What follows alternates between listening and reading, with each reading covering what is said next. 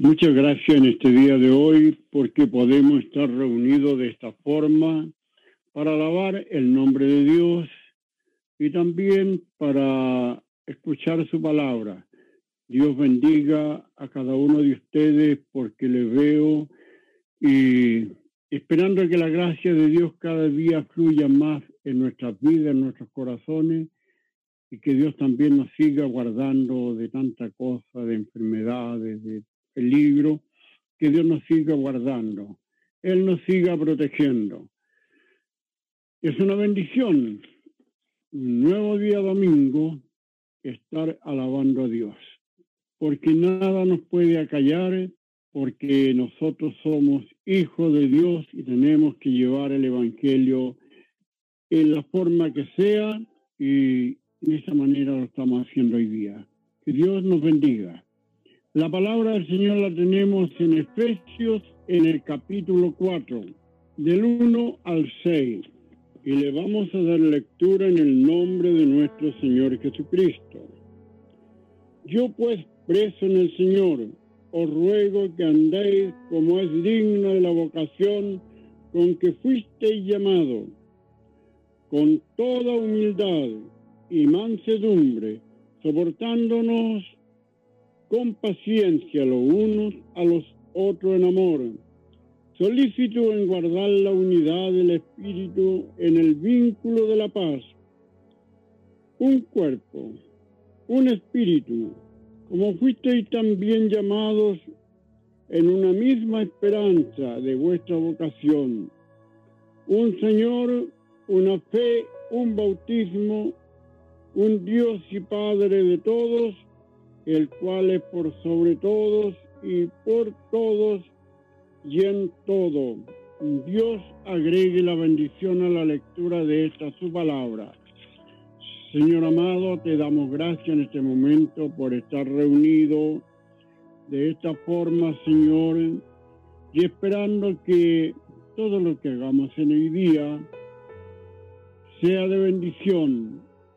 Que tu palabra, Señor, sea de bendición para cada uno de nosotros. La gracia tuya esté en mí para hablar, para predicar, como también esté en mis hermanos para escucharla y que la puedan entender, Señor. Te damos gracias por toda tu misericordia y bondades, por tenernos reunidos, Señor, en este día de hoy y esperando que tú llenes nuestro vaso, tú llenes nuestro corazón que tu palabra sea un alimento eficaz para nuestra vida espiritual, para tener fuerzas y vencer al enemigo el día de mañana.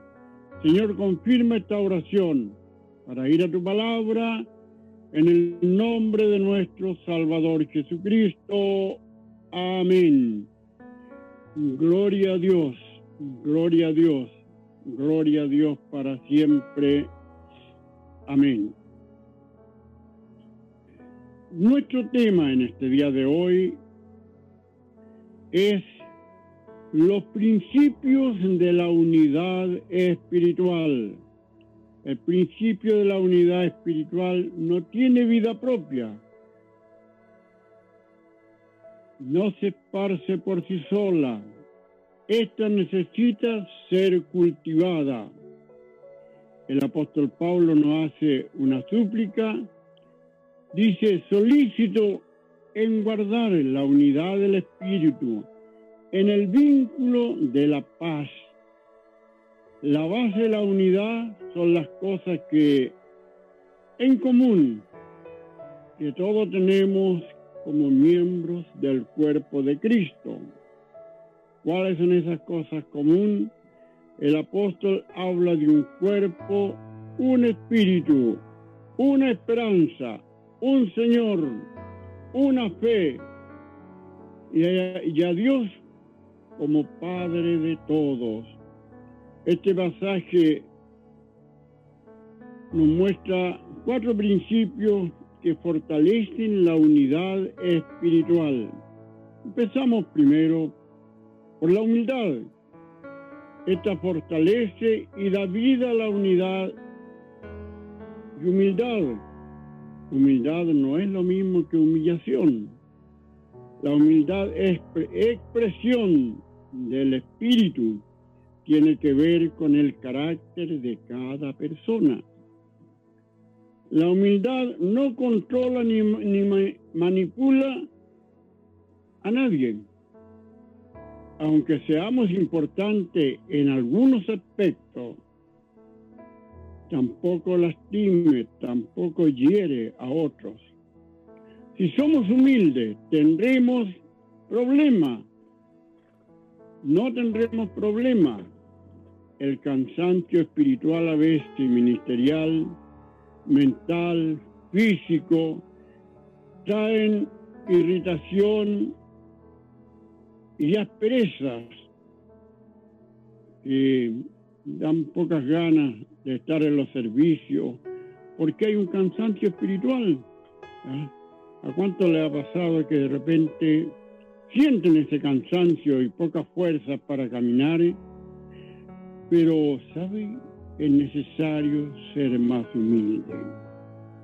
Tenemos nosotros ahora el amor. El amor permite que la vida en relación con otros sea suave como el aceite. Usted sabe que el aceite usted lo echa, es suave para deslizarse. Así quiere Dios que nuestro amor sea como el aceite, que se deslice suavemente. El amor genuino es una relación fraternal que no quema, que no arde,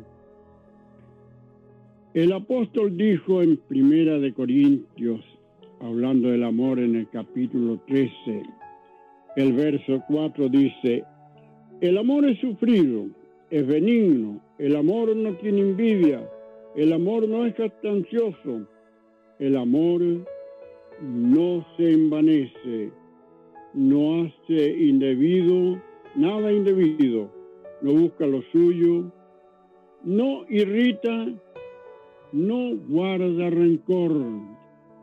Cuando hay amor, no se guarda rencor.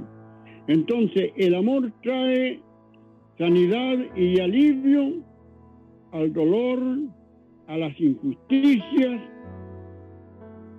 propias de la vida. Ese es el amor. Por ejemplo, le voy a poner una ilustración. Había una vez un joven la historia cuenta que había un joven que se llamaba Juanito y tenía un hermano que era paralítico. Entonces todos los días tenía que llevarlo y traerlo donde fuera. ¿ah? Pasó el tiempo y los amigos le dijeron, oye, ¿no te aburre de andar con, con ese muchacho para allá, para acá? Y él le dijo, no, no me aburre porque Él es mi hermano. Y es por eso que lo llevo. Es una ilustración para que nosotros, aunque hay hermanos que a veces caminan muy débilmente, tenemos que soportarlo, tenemos que apoyarlo, llevarlo y no aburrirnos porque es nuestro hermano en Cristo el Señor. Después tenemos nosotros el respeto. El respeto nos permite a nosotros saber hasta dónde podemos llegar cuando respetamos unos con otros. Y la línea de límite está en la vida y el trato. Muchas veces no sabemos conocer a otro y esto ocurre a causa de nuestro egoísmo y personalidad que la hacemos prevalecer mucho dentro de nosotros y que no es lo mejor. Hay un dicho popular que dice, tus derechos terminan donde comienzan los derechos del prójimo.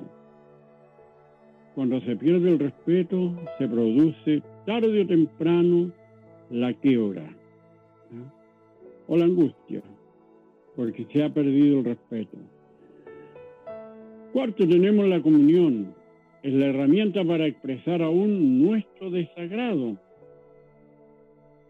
Cuando hay comunión también podemos demostrar nuestro desagrado, pero tampoco podemos hacerlo tan intenso. La unidad no puede permanecer si no hay comunión. La comunión se expresa por medio de la oración. Dios nos invita a acercarnos cada día más a Él. Qué maravilloso, ¿no es cierto?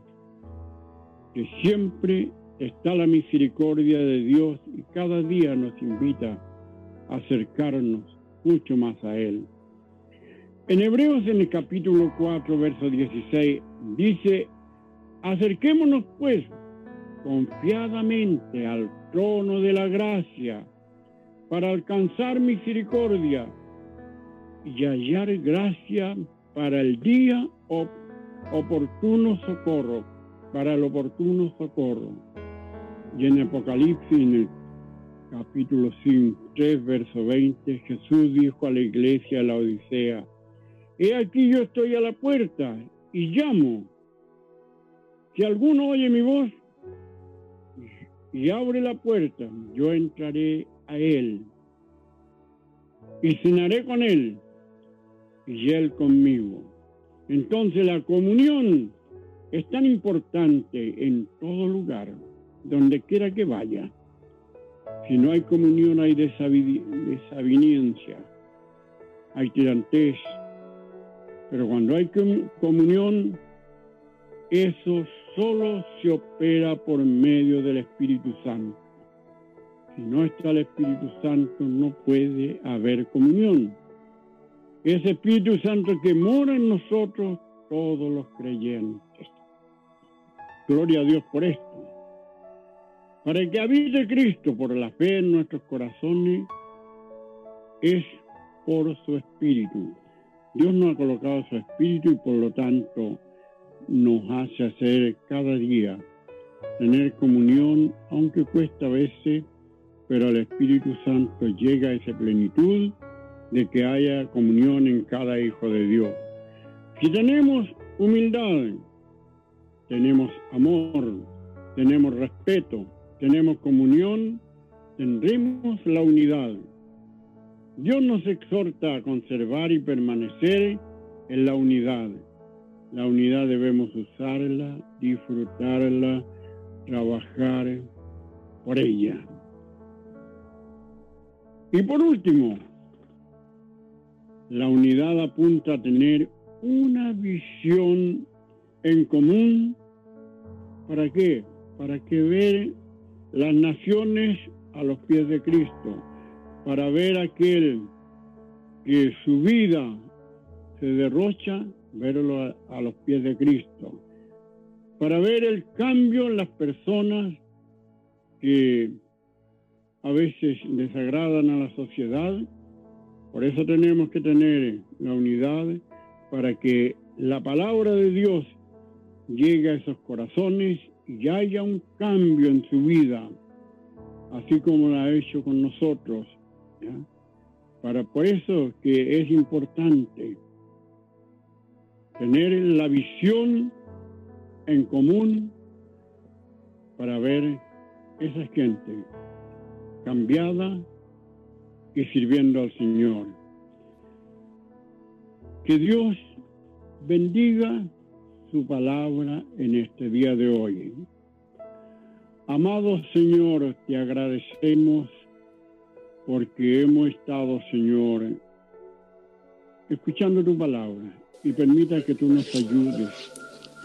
Hay cosas que hacemos y que a veces cuesta para hacerlas pero si está tu Espíritu Santo en nosotros, habrá comunión, habrá unidad y el poder tuyo morará en nuestras vidas, en nuestros corazones. Te pido que tú confirmes, Señor, tu palabra que ha sido dada en este día de hoy, en cada corazón, en cada vida, y que cada día crezcamos más en gracia y en virtud del cielo. Confirma esta oración en el nombre de nuestro Salvador Jesucristo. Amén. Gloria a Dios, gloria a Dios, gloria a Dios para siempre. Amén.